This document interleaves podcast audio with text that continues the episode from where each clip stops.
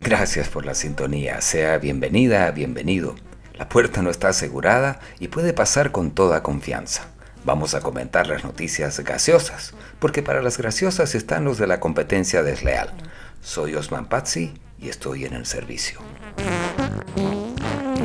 Los burros hablando de orejas. Luis Almagro, quien como buen representante de la clase política, especie que lamentablemente no está en proceso de extinción y al contrario muestra una vitalidad que ya se desearía para jaguares o parabas, agregó una más a su extensa antología personal de frases para el olvido. Fue en ocasión, escúchelo bien, de su discurso sobre la paz social y la democracia en América Latina. Dijo que el mayor problema para las democracias latinoamericanas es cuando gobierna un burro, porque eso genera incapacidad para gobernar.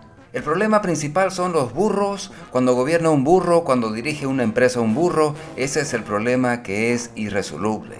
Lo escucharon en directo y en persona empresarios de la Cámara de Comercio, Industrias y Agricultura de Panamá, el mayor gremio empresarial del país, cuando de modo simultáneo se anunciaba por otra vía que este país retornaba a la lista negra de paraísos fiscales. Quizás sea porque lo gobiernan y conducen empresarialmente unos vivos, que es como se les dice a los astutos, y ya que estamos hablando en fauna, unos zorros. Los demócratas gringos, cuya mascota es justamente el burro, no se darán por mal aludido.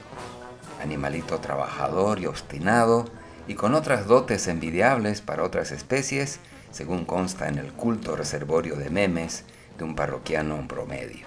En el siglo XIX, los memes eran afiches y el Partido Demócrata de Estados Unidos adoptó su tradicional burro gracias a una de sus figuras más relevantes, Andrew Jackson, candidato a la presidencia en 1829 y posterior presidente hasta 1837.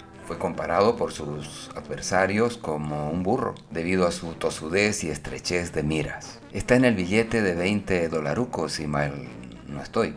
Esto, sin embargo, no disgustó a Jackson, que adoptó al animal como símbolo, resaltando cualidades como su capacidad para trabajar.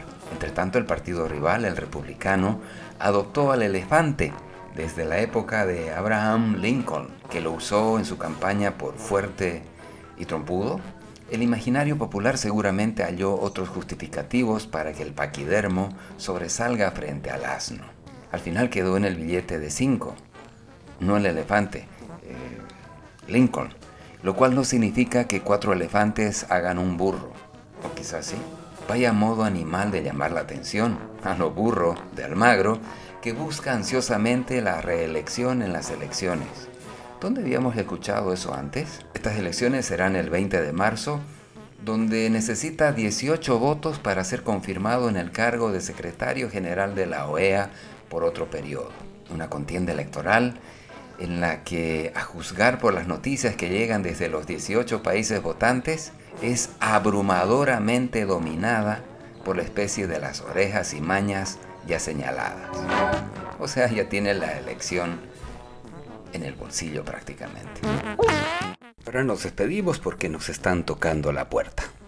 Hasta pronto. Cualquier parecido con la realidad no es casualidad.